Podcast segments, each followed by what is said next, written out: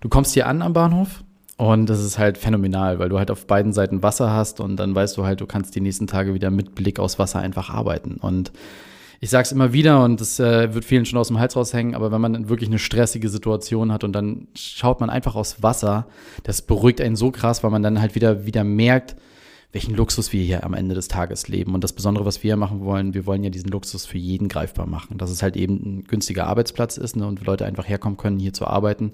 Weil das, was wir hier geschaffen haben, ist ja normalerweise in den meisten Regelfällen eher sehr gut situierten Menschen halt vorbehalten oder halt dem Tourismus. Und wir sind ja eher so ein bisschen das Zeichen dagegen, dass wir halt sagen, ey, soll halt jeder diese Möglichkeit haben, das zu erleben. Und das macht mich dann auch immer wieder glücklich, weil ich das halt eben ne, weiß, das haben wir hier aufgebaut, um das halt mit anderen Leuten zu teilen. Und das ist halt Teil unserer Mentalität.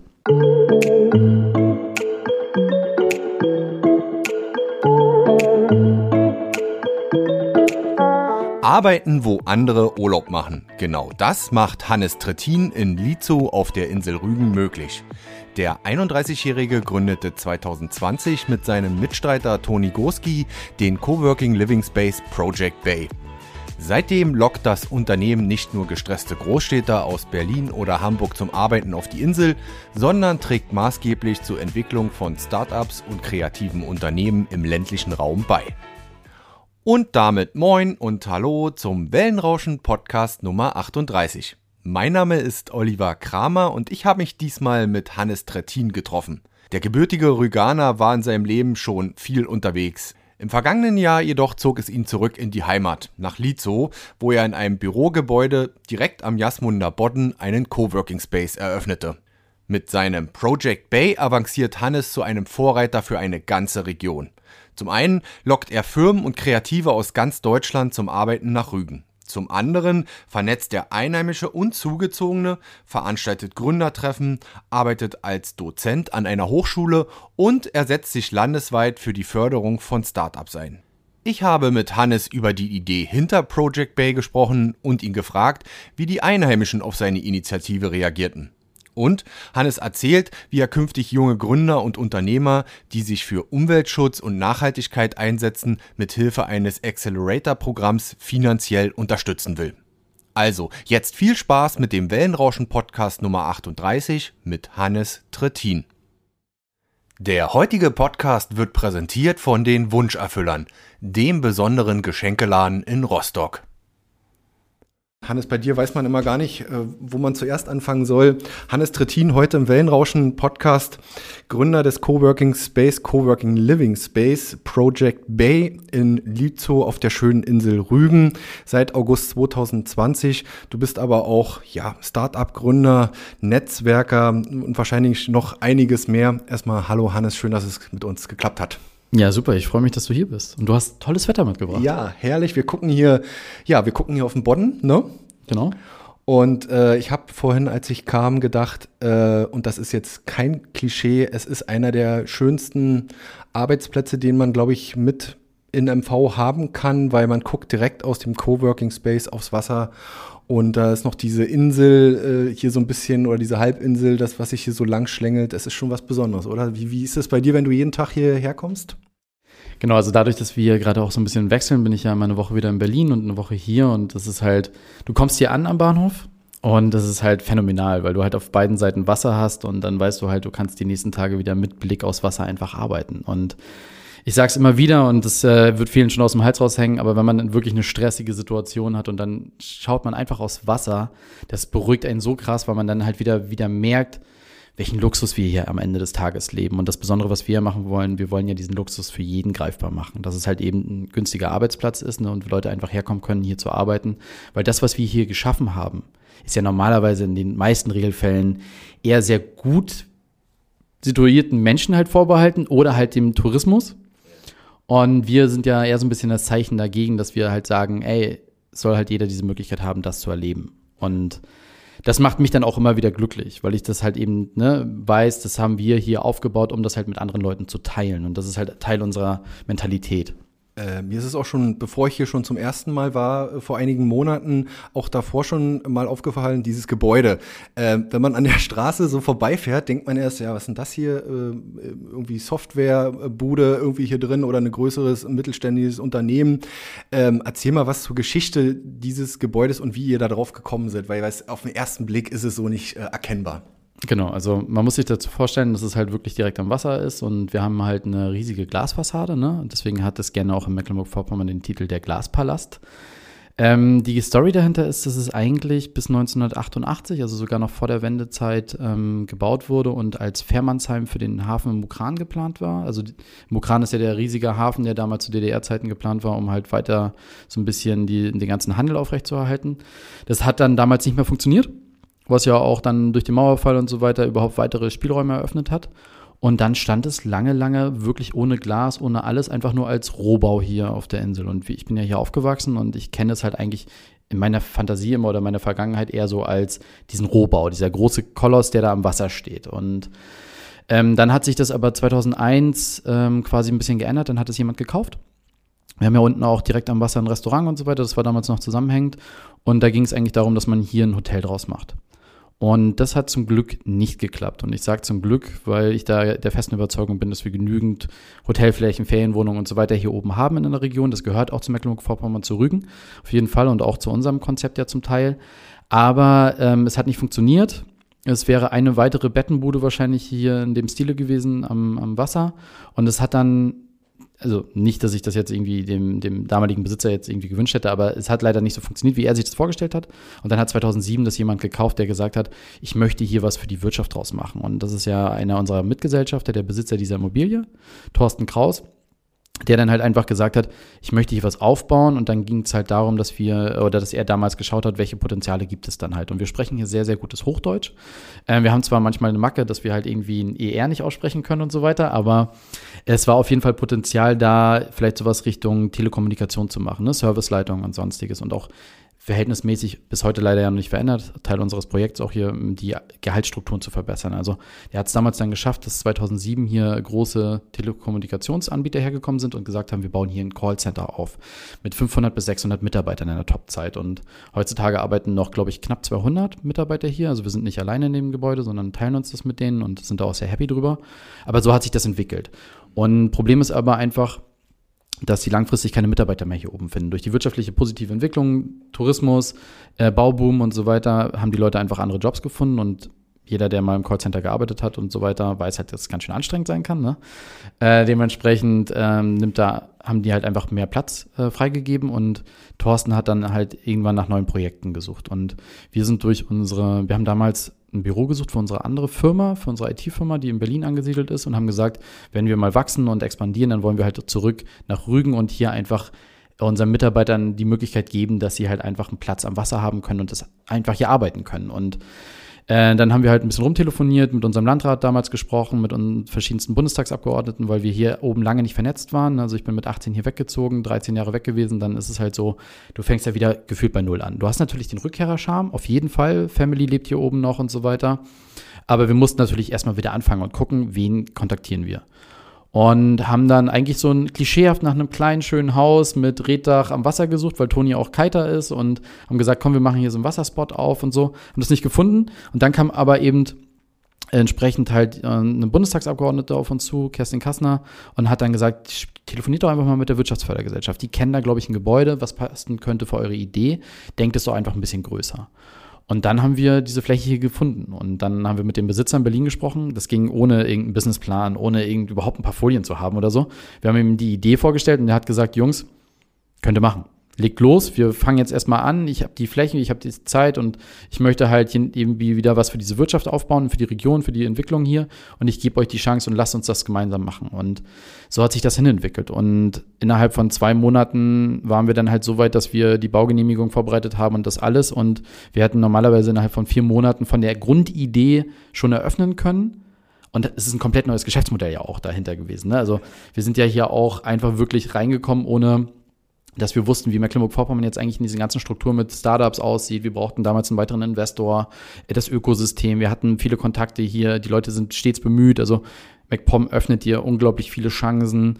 man sagt immer wieder gerne, und das würde ich auch immer wieder so bestätigen, MacPom ist noch ein Bundesland, wo man halt sagen kann, da begrüßen dich die Politiker wirklich noch persönlich, wenn du hier hochkommst und was entwickeln willst. So ne? also, Klischee, aber so ist es, ne? Genau. Ja, und das ist aber auch wichtig, weil das ist diese Willkommensmentalität, die wir brauchen auch. Also ich sage es ja immer wieder, und das ist auch wichtig, was wir von anderen Städten lernen müssen. Wir müssen bereit sein, von anderen Bundesländern zu lernen. Und wir müssen eine Willkommensmentalität noch viel, viel stärker haben. Berlin ist nur da, wo sie sind, weil es eben nicht, weil die Berliner so innovativ sind, sondern weil das halt einfach viele Kulturen aufeinandertreffen, viele neue Gedanken, viele innovative Menschen. Und die brauchen wir hier oben. Und deswegen halt auch dieses Konzept, dass wir regionale Leute mit überregionalen hier verbinden wollen, neue Firmen hierher holen und dieses Ganze halt wirklich als Pilotprojekt auf Rügen fahren wollen, weil es touristisch Vorteile hat, einfach als andere Landstriche in Mecklenburg-Vorpommern. Ne? Man kennt es, man weiß, dass es hier schön ist. Ich fahre da hin, arbeite hier oben und gucke mir die Region an, verliebe mich in diese Region und kann halt Teil dieser Gesellschaft hier werden. Und das ist so im Groben ja auch das, was wir langfristig mehr und mehr hier aufbauen wollen. Nun äh, hast du es angesprochen, du bist äh, gebürtiger Rü Rüganer. Ähm, ich glaube aus Bergen, ja? Ist das richtig? Oder von. Na, interessanterweise äh, auf Rügen wird ja, wurde jeder früher in Bergen geboren. Genau. Also dementsprechend ist eigentlich. Kranken Krankenhaus. Genau, ja. jeder ist Bergner. Ähm, ich habe da aber nur zehn Jahre gewohnt und bin dann halt ein bisschen südlicher Richtung Putbus gezogen mit meinen Eltern. Und äh, die haben dann ein Haus im Wald und wunderschön in der Natur pur halt aufgewachsen.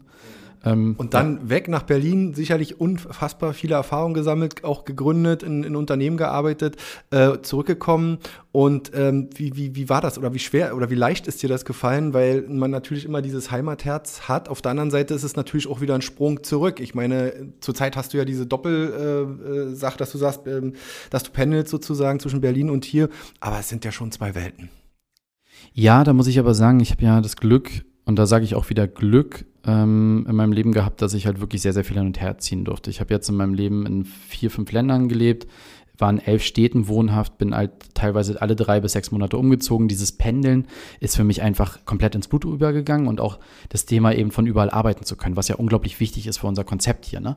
Das ist ja das, dass wir, das Besondere an uns ist ja an der Stelle, dass wir uns einen Ort geschaffen haben für uns als Kunden und, und wir selber ja diese, diese Message auch sehen und ich hatte das Glück, dass ich früher bei einem großen Konzern gearbeitet habe, beim, bei der Robert Bosch GmbH, die mich aber auch in Standorte wildweit geschickt haben. Also, also wirklich wild, wo ich so gedacht habe, boah, muss ich jetzt ins Allgäu ziehen? Das ist überhaupt nicht meins, in Berge und dann auf einer Alm leben. Und da habe ich in einem Dorf gewohnt mit zehn Einwohnern und dachte mir so, aber es geht ja. Irgendwie, ich habe mein Internet, ich kann hier arbeiten, ich habe ein paar nette Leute um mich rum.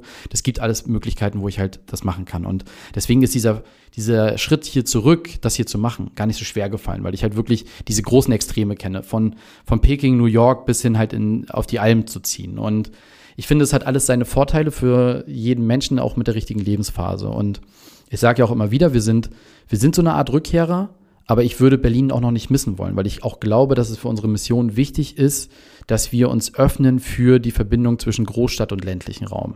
Ihr müsst ja weiter äh, die Verbindung herstellen, die, das Netzwerken. Ihr wollt ja die Leute aus den Großstädten äh, in der Endkonsequenz dann auch hierher holen und schauen, was hier alles möglich ist und das Arbeiten und ähm, ja, Urlaub machen und leben hier vor Ort. Das kann ich auch immer nur wieder sagen. Es ist ja auch so, dass die Leute bis heute ja, also jeder versteht, warum wir das hier oben machen weltweit, weil sie sagen, ich habe immer wieder die Frage gehört, warum zieht man von Rügen weg? Und das hat aber was damit zu tun, dass wir halt gewisse Strukturen hier noch aufbauen müssen, die einfach nicht existieren, weil es ist halt sehr Gastro und äh, Tourismus geprägt und ich weiß nicht, wie es dir geht, aber ich wollte nicht in die Gastronomie. Ich wollte auch nicht in die Hotellerie. Und ich habe das jetzt hier gemacht mit unserem Project Bay, wo wir gesagt haben am Anfang, wir müssen es selber erleben, wie das ist, das zu machen, bevor wir Leute einstellen, Zimmer zu machen, Toiletten zu putzen und allem drum und dran. Das ist hoch anstrengend und es ist wichtig, dass wir das haben, aber es ist nicht das Richtige für jeden und ich wollte das nicht und wir wollen mehr Diversität auch im Berufsumfeld hier schaffen, dass wir einfach für jeden was anbieten können und das ist das, wo ich halt sage, es gibt Interessenten hier hochzuziehen. Also jeder, der jetzt zu meinem Alter kommt, ich bin heute 31 geworden, dementsprechend. Oh, herzlichen Glückwunsch! Das, ähm, Unglaublich. Ähm, es war nicht abgesprochen, Leute. Äh, ja. Genau, aber das ist halt so ein Punkt, ne? Und man plant dann irgendwann Family oder will ruhiger werden oder sonstiges, ne? Und ähm, dann denkt man sich ja auch dreimal, gerade durch die Corona-Krise, wo ziehe ich dann halt hin? Will ich wirklich mein Leben lang, ich verbringe sehr, sehr viel Fre äh, Zeit mit Freunden in Berlin auf Spielplätzen und so weiter, das ist überfüllt. Also du weißt, dass es nicht sicher ist, was man da treibt.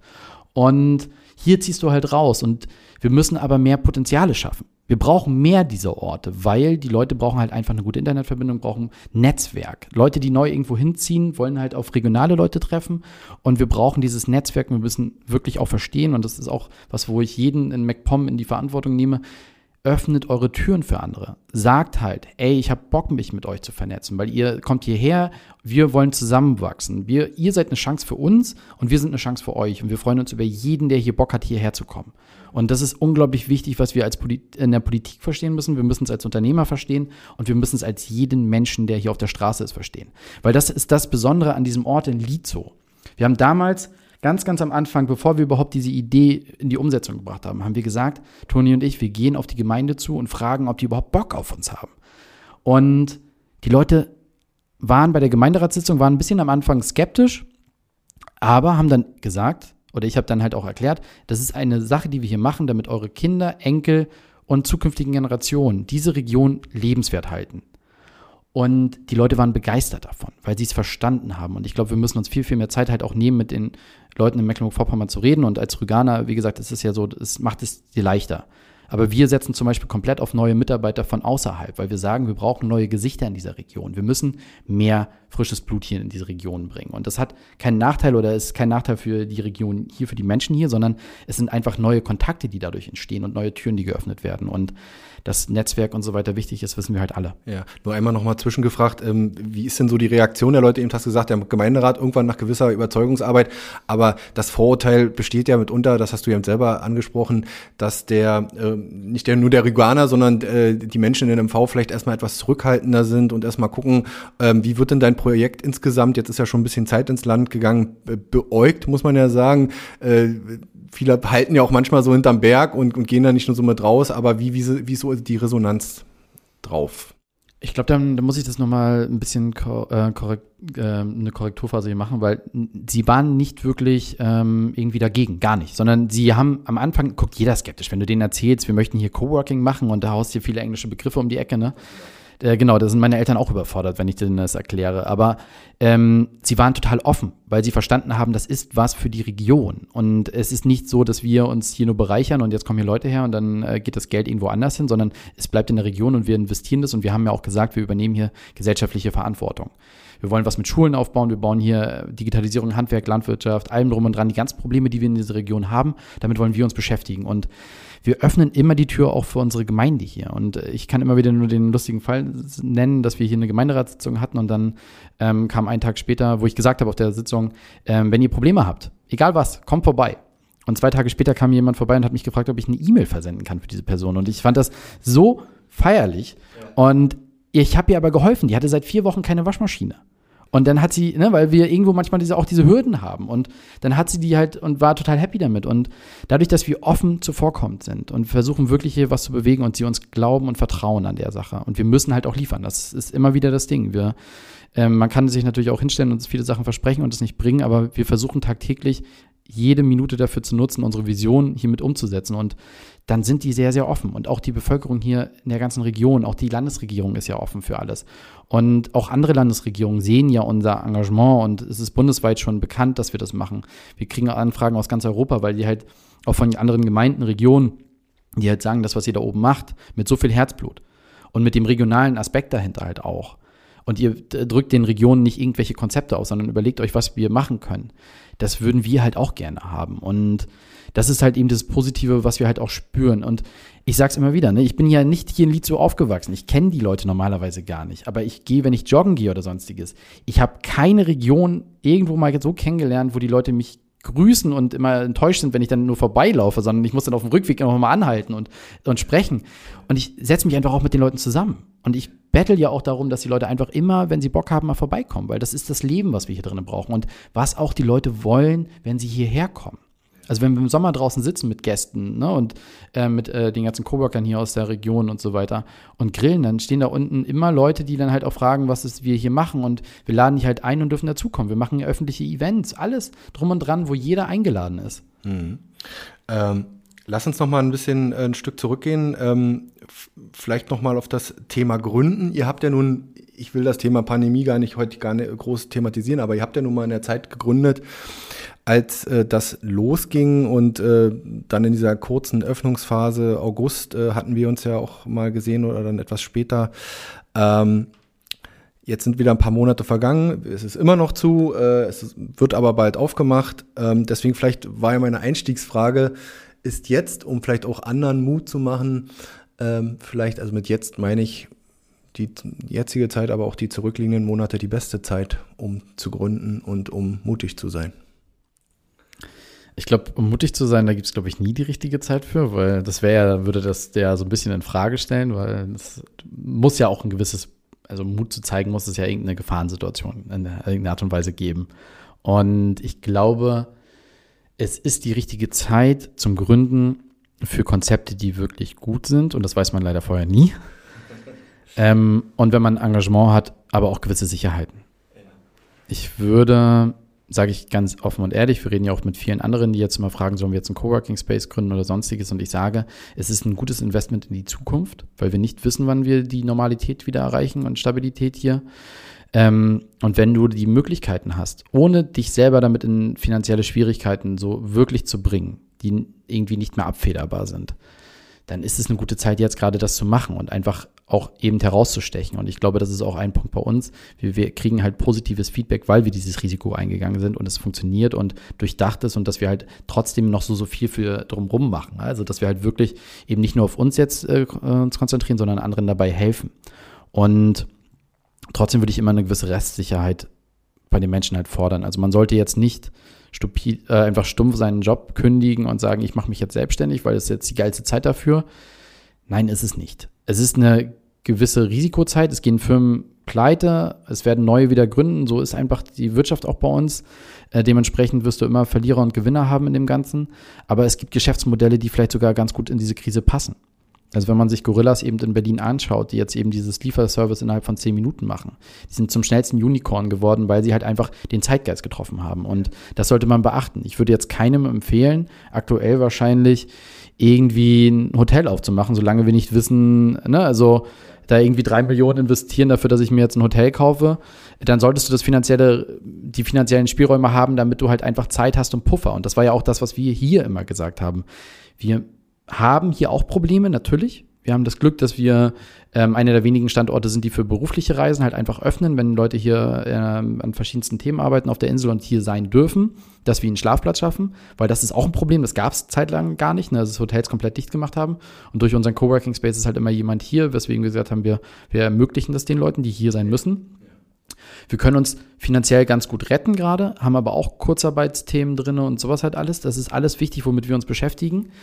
Aber wir sind nie da jetzt irgendwie in der Situation gewesen, dass wir gesagt haben, boah, es geht uns richtig, richtig schlecht. Und das ist halt auch wieder ein Faktor, wo wir halt frühzeitig in der Krise uns überlegt haben, wie sichern wir das ab und wie viel Puffer müssen wir mit reinbringen.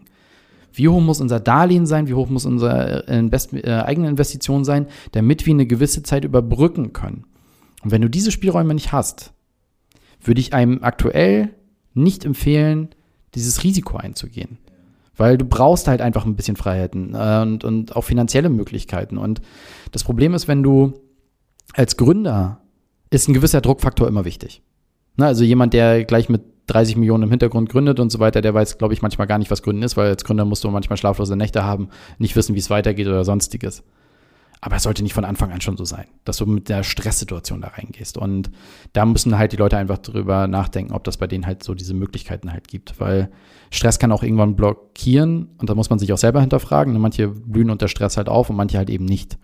Und wie war denn das bei euch gewesen? Äh, man spricht ja heute so schön von diesem Begriff, äh, äh gab es früher gar nicht, intrinsische Motivation, also sprich aus sich selbst heraus zu sagen, wir wollen auch einen ähm, äh, gewissen Spaß an der Sache, wir haben ein gewisses Ziel vor Augen und wir möchten das natürlich auch weitervermitteln, auch hier, wie du gesagt hast, in die Region, also nicht nur die Leute, die die herkommen, sondern das eben äh, äh in die Region auf die Insel Rügen und nach MV äh, tragen. Ähm, war das bei euch auch so? Äh, ihr hattet ja schon ein Unternehmen. Genau, und das Unternehmen, wir sind ja damals aus der aus dem Konzernleben bin ich ausgestiegen, weil ich hatte damals ein Jobangebot nach China zu ziehen und hätte da auch finanziell wahrscheinlich einen richtig guten Deal machen können am Ende des Tages. Aber wir haben uns dagegen entschieden, weil wir gründen wollten. Und wir wollten unsere Ideen ausleben und haben uns halt so gefragt, ey, komm, wir sind jetzt 28, Toni war, glaube ich, gerade knapp 30, ist es das jetzt schon? Ne? Und äh, dadurch wollten wir das machen. Wir hatten halt ein, unser erstes Unternehmen war ähm, oder ist nachhaltige Modeberatung, wo wir halt gesagt haben, wir wollen halt dieses Thema Nachhaltigkeit in der Modeindustrie verankern, mit Datenauswertung und so weiter treiben und halt uns mit Problemen beschäftigen und haben da Spaß dran.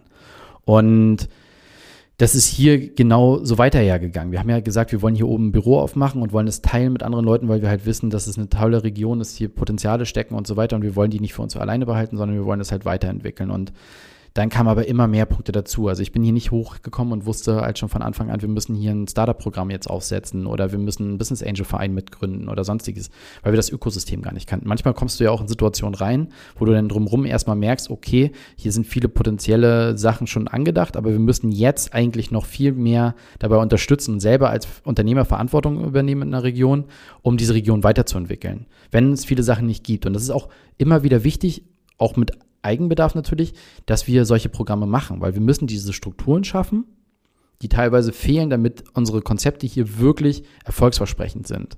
Und ich kann natürlich jetzt die ganze Zeit warten und warten, bis es sich dann mal von alleine löst. Und die Politik hat einfach auch viele Sachen zu tun.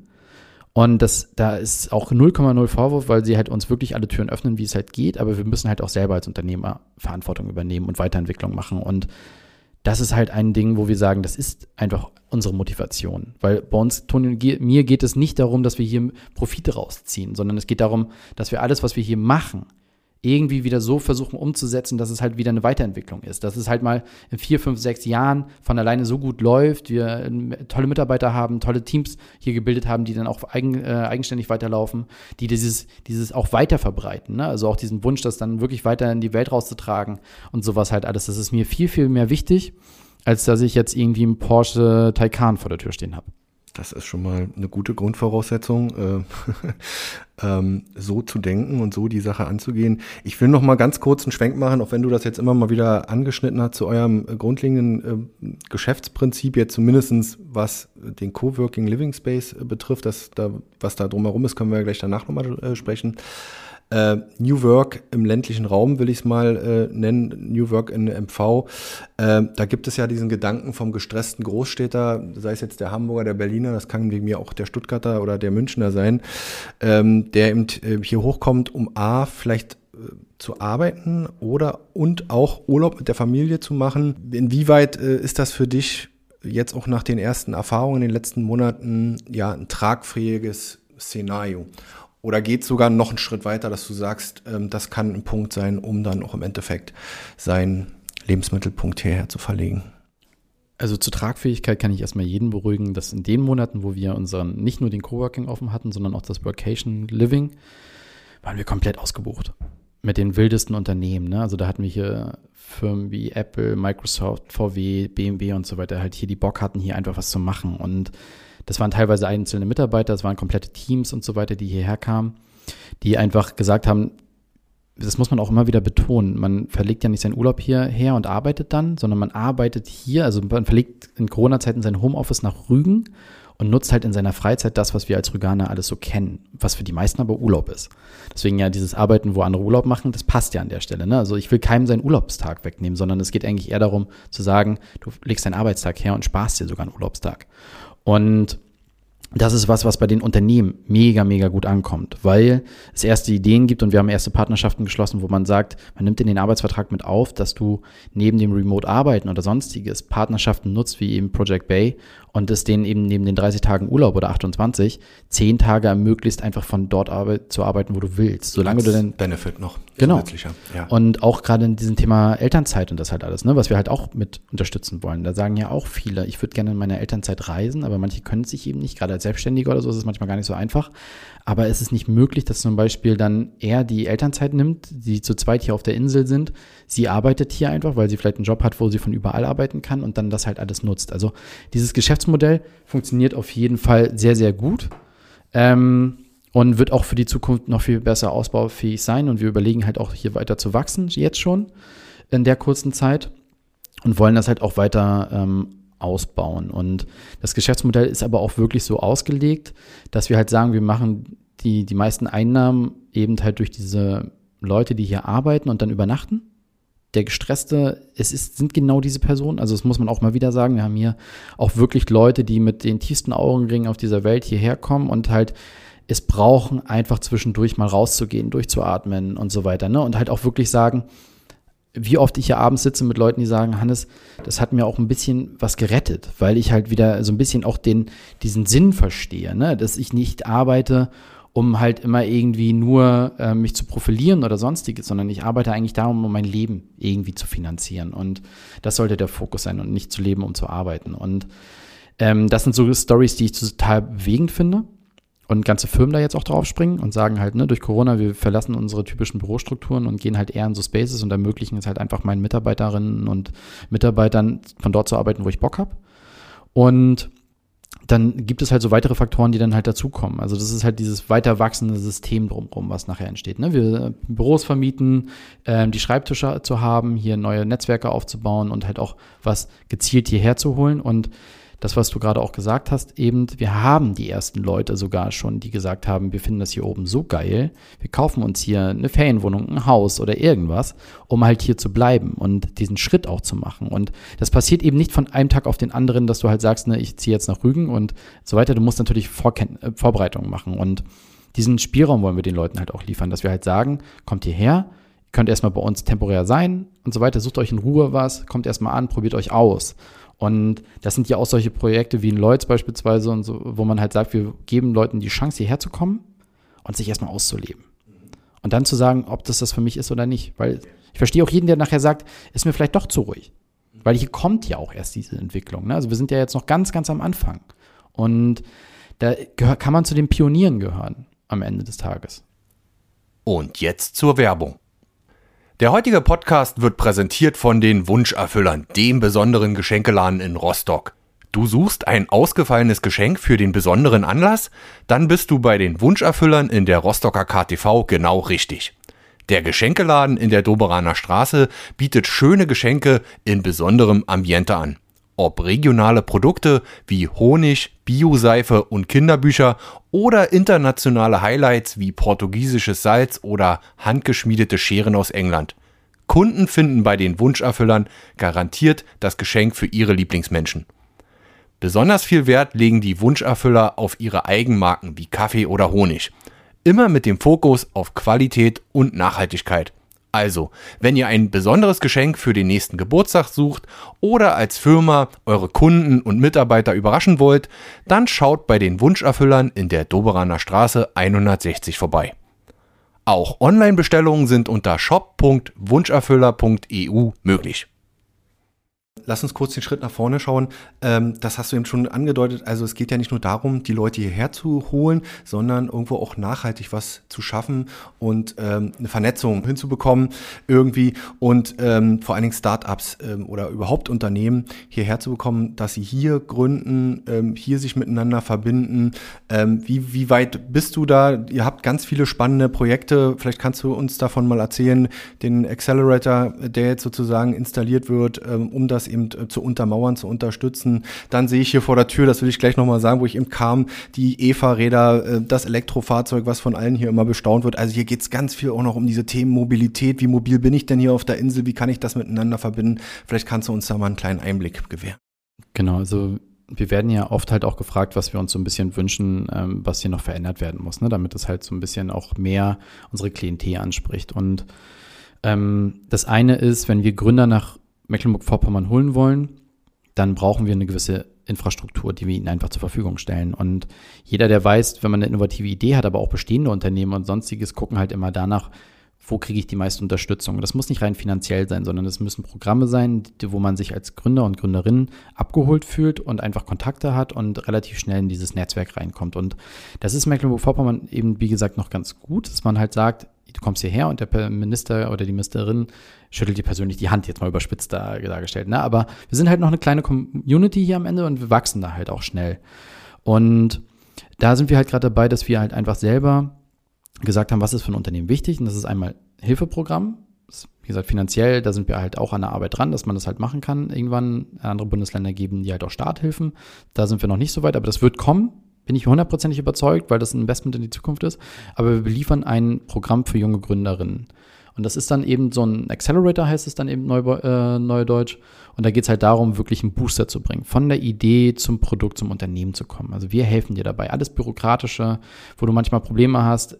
Du hast eine geile Idee und scheiterst manchmal daran an den Bürokratiethemen. Brauchst einen Steuerberater, Rechtsanwalt, irgendwie Fragen, Netzwerk, die jemand hilft. Ne? Brauchst manchmal vielleicht einen Kontakt zur Hochschule, weil du halt irgendwie vielleicht auch Fördermittel kriegen könntest oder sonstiges. Irgendwo brauchst du dieses alles. Und das kannst du oftmals als Einzelperson sowieso nicht, aber wenn du zwei, drei bist, dann auch schon schwer und da brauchst du jemanden, der dir einfach hilft und da gibt es Synergieeffekte und die wollen wir halt nutzen, indem wir halt hier äh, drei bis sechs Teams im Halbjahr haben, die dann für sechs Monate bei uns sitzen, äh, wo wir gerade dabei sind. Wir haben jetzt einen Manager dafür eingestellt, der mit uns das aufbaut als eigene Gründung.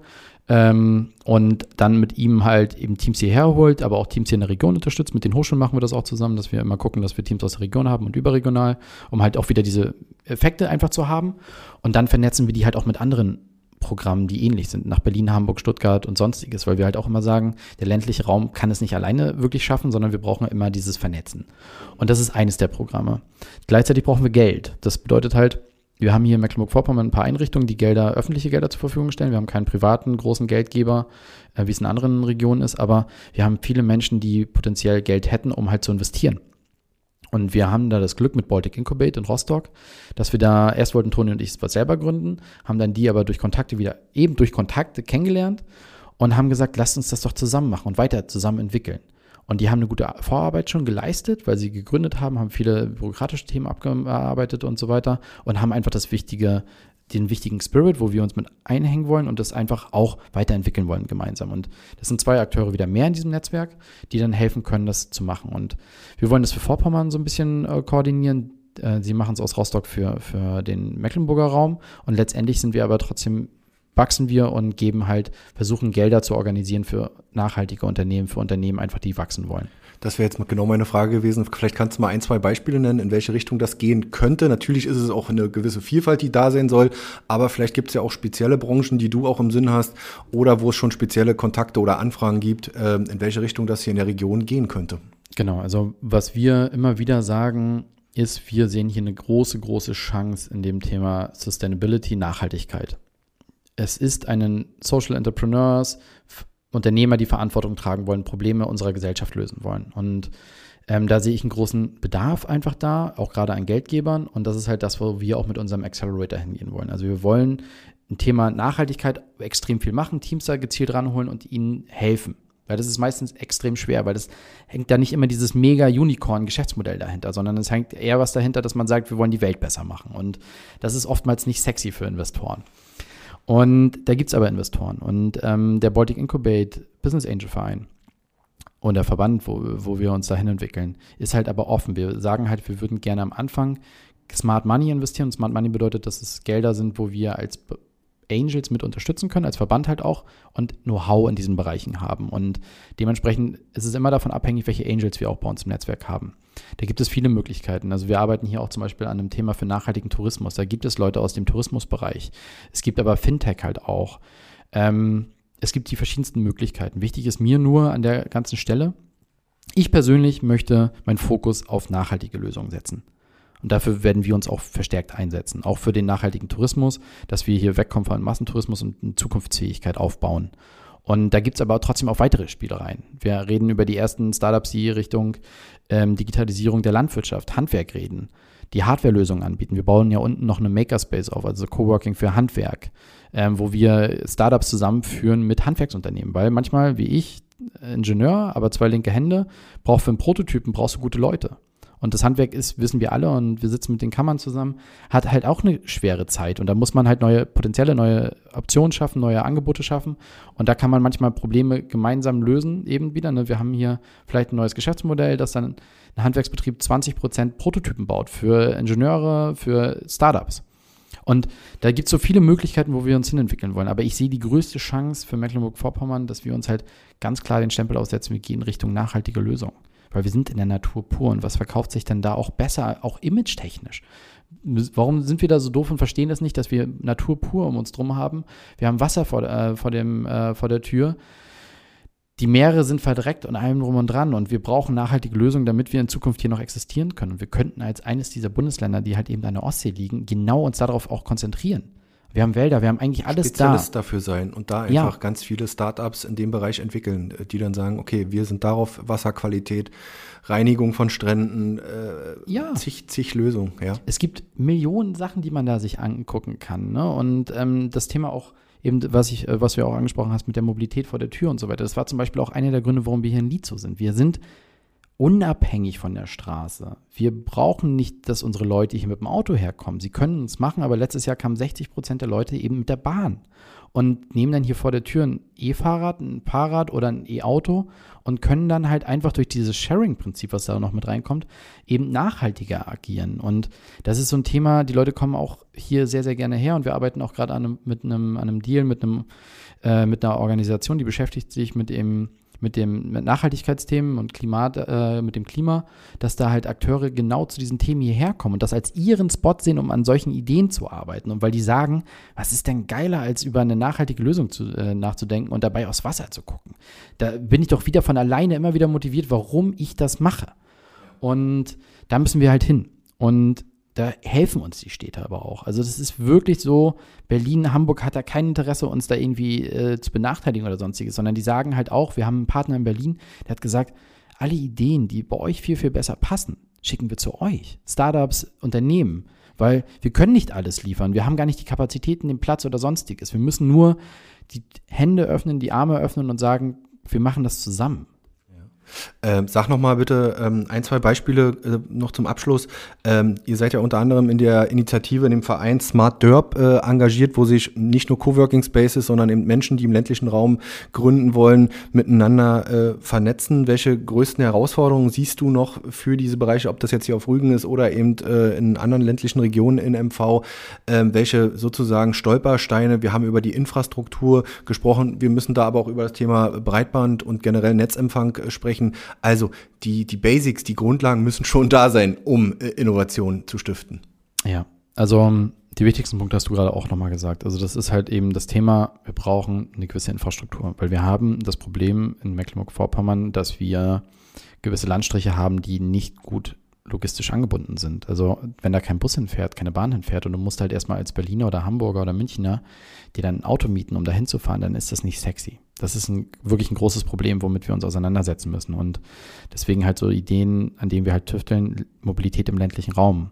Geht man den Weg, dass man sagt, wir haben als Gemeinden, als Dörfer einzelne Autos zur Verfügung, die der Gemeinde zur Verfügung stehen, weil wir haben manchmal wahrscheinlich bei 200 Einwohnern 400 Fahrzeuge gefühlt und eigentlich bräuchten wir vielleicht nur 10. Ne? Und die stehen ja die meiste Zeit halt rum. Und da müssen wir neue innovative Ideen gehen. Und auch das Thema mit dem, äh, mit der Internetverbindung. Wir setzen sehr, sehr stark auf Glasfaser und auf 5G. Bei 5G ist man, glaube ich, ein Stück weggegangen, weil man einfach fest, festgestellt hat, wie kostenintensiv das ist. Jetzt äh, muss man ja nun mal sagen, es gibt halt Leute wie Elon Musk, die halt auch gesagt haben, warum denken wir über irgendwelche Sachen, die wir im Boden verankern wo wir die ganzen äh, Böden aufreißen müssen. Es ist nicht manchmal vielleicht cleverer, einfach mit Satelliten zu arbeiten.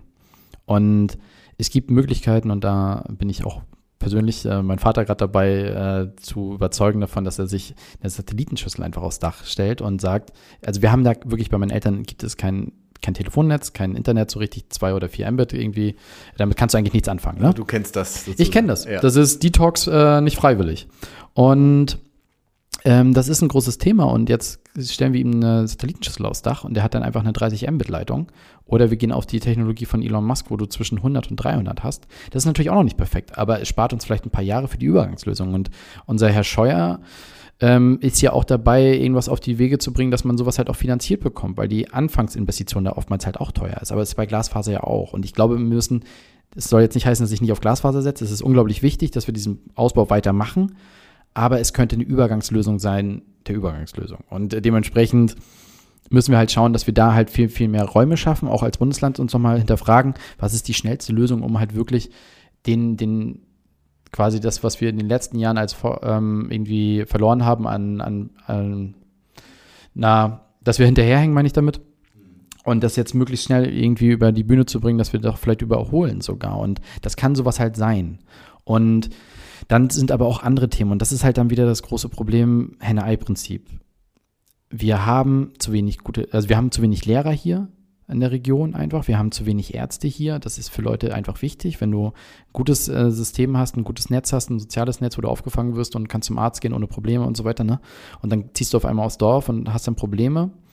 Wir haben hier Landstriche, die teilweise wirklich rein über den Tourismus leben und dann einfach nachts nichts los ist. Also Binz habe ich noch nie in meinem Leben so leer erlebt und da leben ja Menschen, aber es sind halt sehr, sehr viele Touristen normalerweise auch und wir haben komplette Geisterstädte. Also ähm, und da muss man halt an diesen ganzen Themen arbeiten. Da rede ich nicht darüber, dass wir jetzt diese Ferienwohnung irgendwie wegnehmen, sondern wir müssen uns überlegen, wie wir aber trotzdem es schaffen, dass es halt mehr potenzielle Wohnräume hier auch gibt, weil das ist auch ein Problem in unserer Region, gerade in der Küstennähe. Und dann müssen wir uns überlegen, Mecklenburg-Vorpommern hat einfach zwei Regionen am Ende des Tages. Ist einmal Küstennähe, ist immer, glaube ich, noch relativ leicht zu verkaufen, weil guckt man sich beispielsweise China an oder den USA, ähm, wo läuft das meiste immer an der Küstenregion. Das ist bei uns ja nicht anders. Wir müssen uns aber auch eben Gedanken machen über die Regionen, die halt mehr Richtung Brandenburg gehen, mehr Richtung Schleswig-Holstein oder Richtung Polen, äh, wo wir halt auch schon ein bisschen, was machen wir dort? Und das ist manchmal gar nicht mehr so leicht, weil der Tourismus bringt Geld hierher der muss dann halt fair verteilt werden. Und da müssen wir halt schauen, wie wir das auch hinbekommen. Und wir brauchen da innovative Konzepte. Und das sind sehr, sehr viele Sachen, an denen wir halt parallel arbeiten müssen, weil wir kriegen es nicht hin, dass wir Ärzte und Lehrer hier freiwillig hierher holen, wenn die zum Beispiel Partner haben, die dann hier nicht arbeiten können. Und das ist eben das, was wir hier auch sagen. Wir wollen ja hier potenzielle Arbeitsplätze schaffen für Leute, die halt eben ne, nicht ihren alten Job aufgeben wollen, sondern einfach von überall arbeiten können. Das kann, deswegen kann die Corona-Krise, egal wie schlimm es ist, vielleicht für uns ein Türöffner sein, um wirklich eine super interessante Region zu werden in der Zukunft. Weil man halt einfach sagt, ich nehme meinen Job aus Stuttgart, München einfach mit. Ich habe zwar keine gute Internetverbindung zu Hause aktuell, aber ich habe hier einen Space, ob das jetzt bei uns ist oder irgendwie in Stralsund oder in Greifswald oder auf dem Land noch weiter ähm, da kann ich aber arbeiten. Ne? Und da, davon brauchen wir halt mehr, weil wir haben vieles zu tun und es kostet viel Geld und so weiter und wir können, egal wie ich mir das wünschen würde, ich würde gerne manchmal mit dem Finger schnipsen und dann ist am nächsten Morgen halt alles so da, aber es ist ja nun mal nicht so und wir müssen auch realistisch sein, wir müssen aber auch an manchen Stellen mehr Tempo machen ähm, und müssen uns diese ganzen Themen halt anschauen. Und wir brauchen mehr Leute dafür. Ja, äh, total weites Feld. Und du merkst ja, äh, man kommt vom Hundertsten ins Tausende. Also wenn wir über Infrastruktur reden, äh, Kitas, Schulen, Bildung, äh, Universitäten, wobei wir da hier gut aufgestellt sind in Stralsund äh, und auch Greifswald. Also das ist jetzt nicht das Thema, aber es ist schon viel da. Aber es muss gerade in der Infrastruktur, das, was äh, wahrscheinlich in den letzten 30 Jahren auch ausgeblutet ist, äh, auf den äh, Dörfern, äh, Zugverbindungen wurden stillgelegt, Busverbindungen wurden stillgelegt, das müsste ja jetzt wieder aufgebrochen werden. Nur dass das natürlich nicht von heute auf morgen äh, geht, ist auch klar. Aber ähm, ein Anfang äh, muss ja mal gemacht werden. Ne? Genau, und das ist halt das, was, wo wir halt auch gerne mit unterstützen wollen. Ne? Also es gibt ja zum Beispiel den Punkt, dass wir, glaube ich, eigentlich gewisse Gelder hier in Mecklenburg-Vorpommern einfach haben, die auch durch Förderung nicht abgerufen werden, weil es einfach nicht, nicht so einfach ist, Förderung manchmal abzurufen. Und selbst da wollen wir halt unterstützen, weil wir hier mit Landwirten und Handwerksbetrieben reden und sagen, ihr könnt euch doch digitalisieren, da gibt es sogar Gelder für, nehmt es doch in Anspruch. Und dann kommen wir mal so, nee, ist ja so anstrengend und so, so aufwendig. Und das ist auch so, wenn wir ehrlich sind. Also wir brauchen da viel, viel mehr Unterstützung auch in dem Bereich oder wir müssen uns für eine leichtere Bürokratie entscheiden, das, was wahrscheinlich auch nicht so einfach ist. Aber wir müssen halt an vielen Themen halt arbeiten. Wir müssen den Start machen, absolut richtig. Wir machen an vielen äh, Orten den Start, also die Initiativen, die Gelder, die in die Hochschulstandorte geschickt, gesteckt werden und so weiter. Unglaublich wichtig, weil wir damit Leute, innovative Menschen hierher holen. Problem ist nur, das, was wir die letzten Jahre gesehen haben. Und deswegen wollen wir da gemeinschaftlich mit allen Akteuren, den Kammern, dem Land und allen Bürgermeistern und sonstiges dran arbeiten, was wir auch machen. Wir müssen aber Potenziale schaffen, dass die Leute dann auch danach bleiben. Und das ist ja ein Problem, was manche Hochschulstandorte haben. Das sind Standorte, wo du hinziehst und dann nicht bleibst. Und das hat Berlin ja früher auch gehabt. Berlin war früher die Stadt, wo die meisten Studenten hingegangen sind. Geile Zeit, geiles Leben, Party, Party, Party. Und wenn du dann fertig bist mit dem Studieren, gehst du nach Stuttgart, um da dann halt Geld zu verdienen. Und da haben die sich aber auch überlegt, wie, was sie machen können, um diese Leute da zu behalten. Jetzt haben sie das andere Problem, dass sie halt gar nicht mehr genügend Wohnraum haben. Auch ein weiteres Problem, aber sie haben zumindest eines der größeren Sachen erstmal gelöst. Das Gehaltsniveau steigt. Ähm, es wird internationaler, es wird einfach ein Hotspot. Das hätte man doch vor vielen Jahren auch nicht gedacht, dass Berlin mal dieses dreckig, äh, äh, dieses dreckig Ding verliert. Und ich vermisse es auch bald. Jedenfalls nicht im Wirtschaftssinne, sondern es war ja immer ein Kultur-Hotspot, äh, dass viele halt auch aus dem Ausland hingekommen sind, weil es spannend, interessant war, aber da hat noch keiner über Startups und über Industrie und äh, Wirtschaftsansiedlung ja. gesprochen. Und jetzt kommt da ein Tesla hin und sagt halt, wir bauen hier eine der größten Automobilfabriken der Welt hin für euch und dann sagt man halt auch einmal nicht mehr, Berlin ist nur Digitalisierung oder sonstiges, sondern es ist einfach cool und es ist attraktiv. Und zusammen macht man das mit Brandenburg. Ja. Ne, also das ist halt eben auch dieses Ding. Und da müssen wir halt sehr, sehr viel machen und wir müssen auch viel, viel mehr unsere Netzwerke in die Länder um uns herum ausspielen. Wir müssen viel mehr mit Polen machen, wir müssen viel mehr mit Dänemark machen, Schweden, Norwegen und so weiter. Das sind unsere Partnerländer hier und wir haben hier einen großen Hafen ähm, und wir müssen dieses wirklich mal aufhören, in diesen Grenzen denken. Und da müssen wir uns hinentwickeln. Ja, cool. Äh, allerletzte Frage, Hannes, ähm, vielleicht jetzt noch mal in einigen, ein, zwei Wochen äh, hoffen wir ja, dass äh, wieder Öffnungen kommen. Heute wird äh, weiter darüber auch in der Landesregierung beraten, ähm, dass, dass äh, ja wieder wieder wir auch Touristen ins, ins Land kommen. Jetzt vielleicht eine abschließend etwas globale Frage. Du bist jetzt kein Wirtschaftswissenschaftler, aber du hast vielleicht auch eine Meinung dazu. Wie wird deine, deiner Meinung nach die Zeit nach der Pandemie wirtschaftlich gesehen aussehen?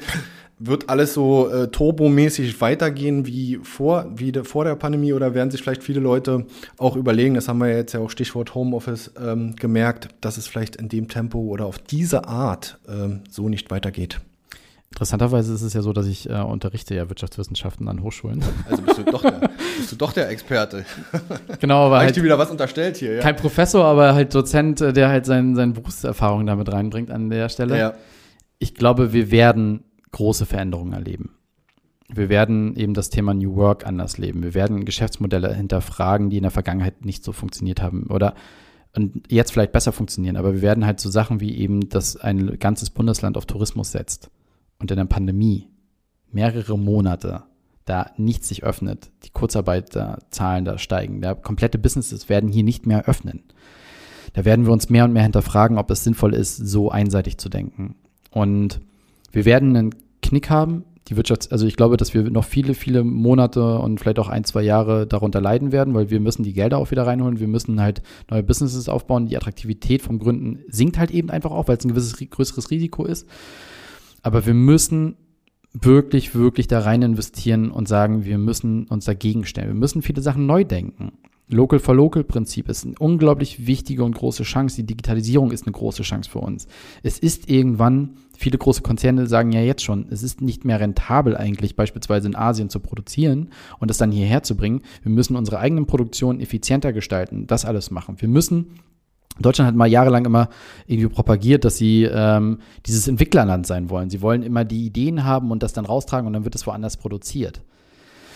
Das war vielleicht mal früher, als man gesagt hat, die Globalisierung ist unsere große Chance, eine gute Idee. Aber wenn man die Nachhaltigkeit mit einbezieht, ist es viel besser, lokal zu denken. Und das heißt nicht, ganz, ganz wichtig, dass wir andere Länder dann damit fallen lassen, sondern wir müssen gemeinschaftlich es schaffen, dass wir halt mit Ländern und Bangladesch, Pakistan, auch China sind von unserer Produktion ja auch abhängig.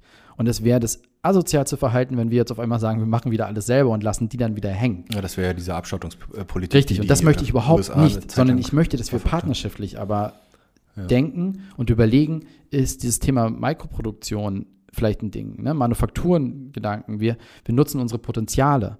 Das ist was, was wir machen können, vielleicht in der Zukunft. Und wir müssen gemeinschaftlich weltweit mehr zusammenwachsen. Und das ist ich hoffe, dass wir diesen Wirtschaftsruck irgendwann mal verstehen, dass die Europäische Union da vielleicht auch ein, wieder einen Sprung schafft. Leider haben wir es in der Pandemie nicht geschafft, dass dieses, diese Einrichtung sich gut positioniert.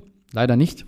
Kein gutes, äh, keine, keine Werbung in eigener Sache gemacht. Richtig, aber trotzdem dürfen wir es nicht vergessen. Am Ende des Tages sind wir alles Menschen und es ist eigentlich vollkommen egal, keiner kann was dafür, wo er aufgewachsen ist, geboren ist oder sonstiges. Und wir müssen gemeinschaftlich denken und wir können diese Welt am Ende des Tages wirtschaftlich nur retten, wenn wir alle zusammenarbeiten. Und da geht es halt eben von Nord bis Süd. Und da ist, es eigentlich egal, welcher Kontinent oder sonstiges. Wir müssen gemeinschaftlich denken und da müssen wir uns hinentwickeln. Und ich glaube trotzdem, dass die Corona-Krise uns manchmal wieder ein bisschen mehr äh, in zwei, also Trend hat. Also dass wir halt wieder doch mehr Einzeldenken haben. Und das finde ich persönlich nicht gut. Und ich hoffe, dass wir das halt als nächste Generation trotzdem anders sehen und anders schaffen. Gut, das war jetzt nochmal der Blick aufs Globale und äh, glaube ich auch nochmal wichtig, äh, dass deine Meinung dazu hören. Und ähm, ein schönes Schlusswort für unser heutiges Gespräch. Hannes Trittin heute im Wellenrauschen-Podcast. Hannes, danke für deine Zeit und diese wirklich spannenden Einblicke und vor allen Dingen äh, ja, gute Geschäfte und vor allen Dingen gute Vernetzung äh, die nächsten Monate und Jahre hier. Ich danke dir. Vielen, vielen Dank, dass du dir die Zeit genommen hast und dass du auch hier warst. Alles klar, danke.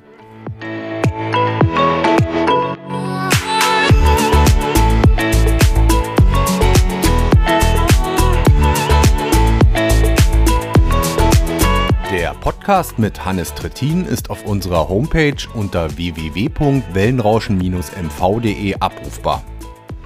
Wer uns auf dem Smartphone lauschen will, findet uns bei Spotify, iTunes, Deezer und Google Podcasts. Und natürlich würde ich mich freuen, wenn ihr uns auf Instagram unter Wellenrauschen-MV und auf Facebook unter Agentur Wellenrauschen folgt.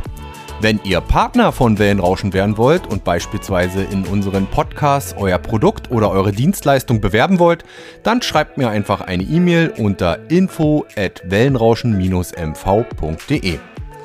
Und zu guter Letzt wollte ich noch einmal darauf hinweisen, dass wir Podcasts für Unternehmen, Vereine und Organisationen produzieren und Beratung sowie Workshops für den Einstieg in die Welt der Podcasts anbieten. Kommt einfach auf uns zu, schreibt uns eine E-Mail, wir würden uns über jede Anfrage freuen. Bis dahin, euer Olli Kramer.